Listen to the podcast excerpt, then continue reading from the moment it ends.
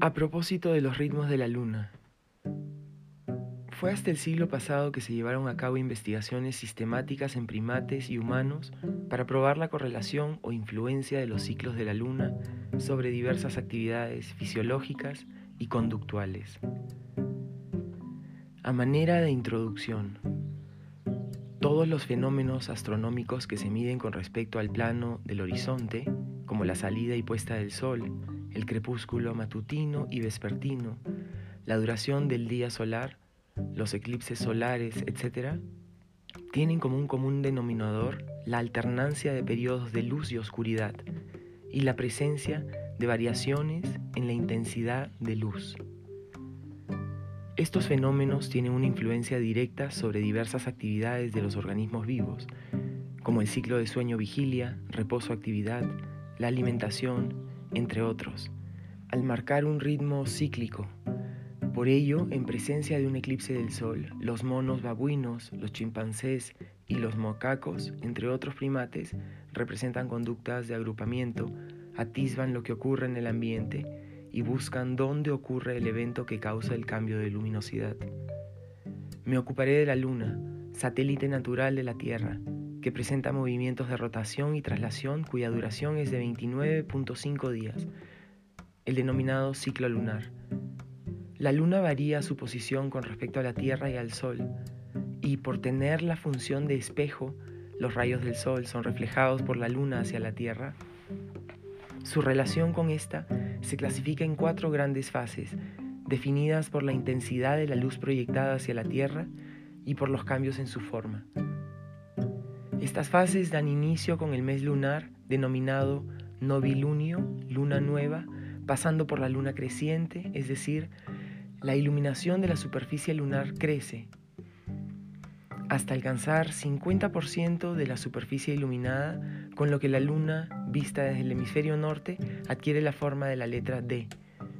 Sigue la fase de la luna llena, o plenilunio, donde el porcentaje de superficie iluminada alcanza el 100% para luego descender a cuarto menguante, que es cuando las noches se vuelven más oscuras paulatinamente y la luna alcanza 50% de superficie iluminada y adquiere la forma de la letra C, para finalmente retornar al novilunio.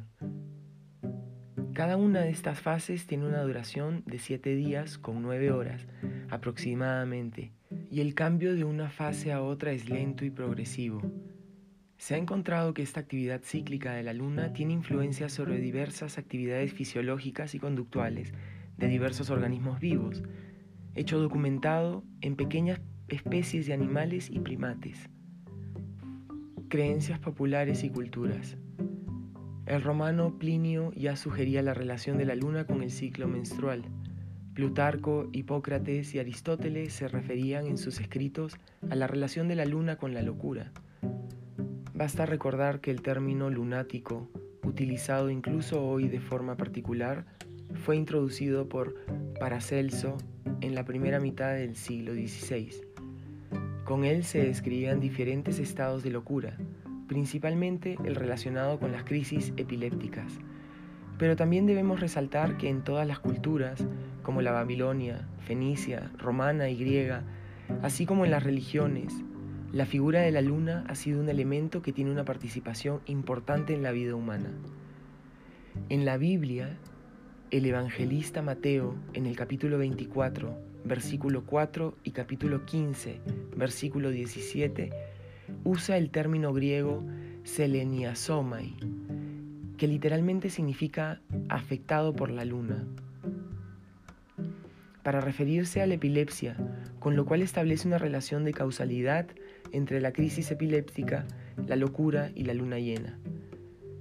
La mitología precolombina mantiene una relación cercana con las fases de luz-oscuridad natural y con la luna.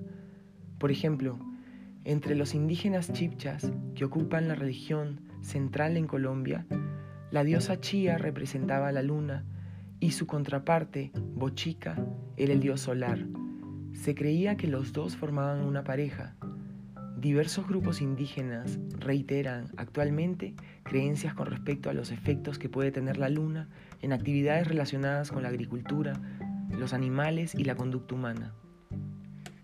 Por ejemplo, hay grupos indígenas del trópico que durante las fases de luna llena, pero no en otras fases lunares, recolectan cierto tipo de maderos usados para la construcción de viviendas. Investigadores de los sistemas ecológicos de algunas universidades de Estados Unidos descubrieron que los maderos recogidos durante la luna llena presentan una alta concentración de celulosa y nitrógeno, lo que propicia una mayor durabilidad que la recolectada en cualquier otra fase lunar. Este es un buen ejemplo de cómo la ciencia básica permite ratificar o cuestionar las certezas implícitas en las creencias populares. En la cultura soque del estado de Chiapas en México, observamos que la relación con la luna llamada por ellos Mama Sewe o Mama Nana Sewe, Madre Vieja, requiere un profundo respeto, ya que las fases lunares son referencia importante para el desarrollo de ciertas actividades, por ejemplo, la agricultura. El maíz y el frijol deben sembrarse en cuarto menguante, porque si se siembran en luna llena se los traga la tierra. Ciertos tallos usados para la construcción de viviendas se deben cortar en cuarto menguante, dado que si se cortan en luna creciente, el riesgo de apolillarse es mayor. Asimismo, se encuentra una relación del clima con la fase lunar.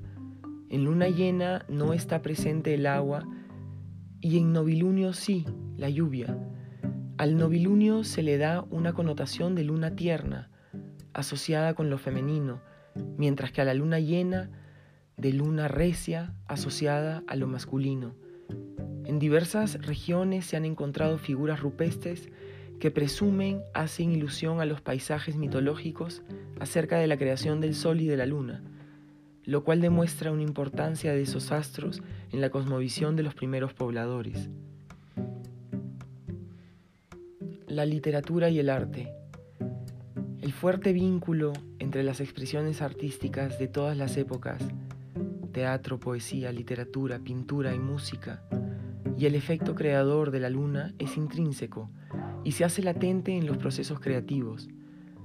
Recordemos a los silenciosos amigos de la luna en la Eneida de Virgilio o al de Shakespeare, que responsabiliza de la muerte de su amada Desdémona a un engaño de la luna, o a Jaime Sabines con el recetario de los efectos particulares de la luna a través de un bello poema. Para los condenados a muerte y para los condenados a vida, no hay mejor estimulante que la luna en dosis precisas y controladas. Álvaro Mutis, en su Amirbar, atribuye las altas fiebres y la muerte de uno de los personajes al consumo del guarapo, bebida alcohólica tradicional de Colombia hecha de la cáscara de piña fermentada que había sido preparada durante la luna llena. La presencia de la luna llena no ha sido ajeno a la creatividad en ninguna de las disciplinas artísticas, por lo cual se ha convertido en musa también en la pintura, como se puede apreciar en la obra del maestro indígena Hakanamihoy, véase en la página 50 de este libro. Y en la música recordemos la famosa sonata Claro de Luna de Beethoven, la Moon River de Louis Armstrong y los preciosos fandangos de Cameron de la Isla, al relente de la luna, solo por citar algunos. El efecto que ejerce la luna sobre los seres humanos es poco claro y casi no se ha estudiado. Algunos profesionales de la salud sugieren que durante la luna llena se presenta el mayor número de partos. De igual manera, los reportes policíacos sugieren que durante la luna llena aumenta el número de crímenes perpetrados de noche. Un factor causal de estos eventos podría ser el aumento de luminosidad durante las noches de luna llena. Se dice que hay personas muy sensibles a estos cambios, que en consecuencia no pueden dormir bien y salen a la calle. Martín Rosley y colaboradores de la Universidad de Berma, Suiza, decidieron corroborar si efectivamente durante la luna llena se altera el tiempo que duerme la gente. La muestra que ellos estudiaron constó de 1.100 adultos a lo largo de dos meses. Para su sorpresa, Rosley encontró que en promedio las personas duermen 20 minutos menos en noches de luna llena, en comparación con noches de luna nueva, Sin embargo, la relación con la criminalidad y el aumento de partos no se pudo comprobar. Otra posible relación de los ciclos lunares con la criminalidad se ha tratado de fundamentar con base en los ritmos de la concentración de testosterona. Estudios recientes muestran que en los hombres se observa un ciclo circalunar en la producción de testosterona, medida por su concentración en la saliva.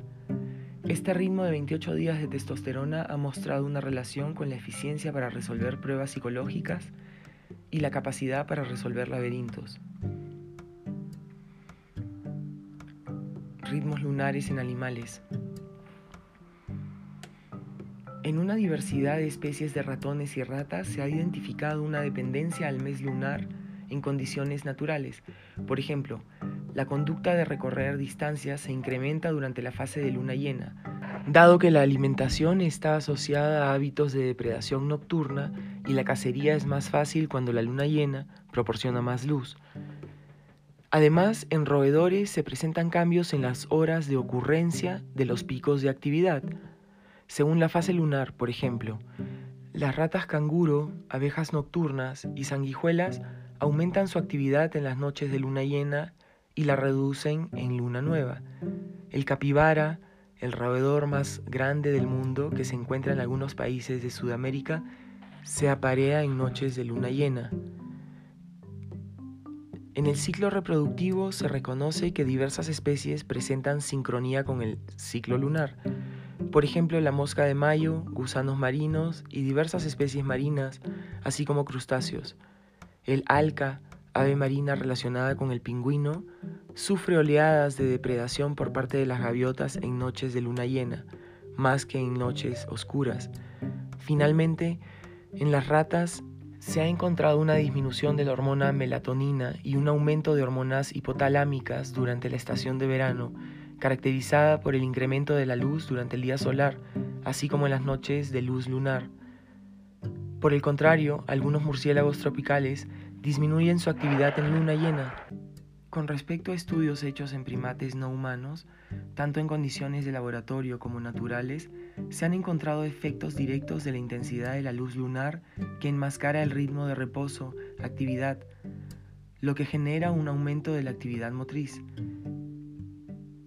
Por lo anterior, se habla de una relación filial con respecto a la luna entre especies que incrementan su actividad en noches de luna llena, por ejemplo, el társido filipino, un prosimio africano modifica su conducta de acuerdo con la cantidad de luz lunar, de manera que los individuos son más activos en noches de luna llena en comparación con noches de otras fases.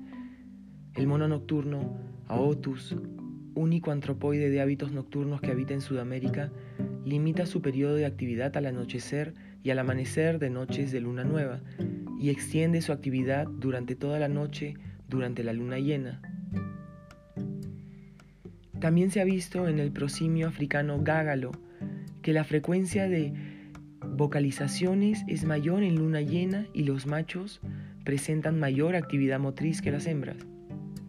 La relación de la luz lunar con la actividad se ha corroborado con estudios en laboratorios, en lo que se replica la intensidad de la luz que corresponde a cada fase lunar. En otras especies se conoce una relación fóbica con la luz lunar, como se ha visto en algunos mamíferos nocturnos que restringen sus vocalizaciones, desplazamientos y el forrajeo cuando aumenta la luz lunar. También se ha visto que en otros prosimios africanos, los társidos, hay un decremento de la actividad durante la luna llena, así como variaciones en la conducta social dependiendo de la fase lunar. Recientemente se ha encontrado en especies catemerales, es decir, que extienden sus periodos de actividad-reposo y de sueño-vigilia a lo largo de las 24 horas, que la luz lunar produce un efecto directo que inhibe su actividad. Esto es de interés ya que la mayoría de los mamíferos nocturnos son fóbicos a la luna, quizá porque están más expuestos a la presencia de depredadores y son fácilmente visibles con la presencia de la luz lunar. Sin embargo, cuando encontramos especies que guardan una relación filial con la luna, podríamos suponer que la exposición a los depredadores es mayor, pero ¿vale la pena exponerse a tan grande peligro en aras de obtener un mayor beneficio al conseguir alimento? ¿Hasta qué punto es mayor el beneficio que el costo? En términos de supervivencia y deficiencia de forrajeo en prosimios, los primates más distantes del género humano en la escala filogenética, la investigadora Shannon Gursky del Departamento de Antropología de la Universidad de Texas, en un elegante estudio, demuestra que para los társidos, los beneficios del forrajeo de insectos por unidad de tiempo son espectacularmente mayores durante la luna llena.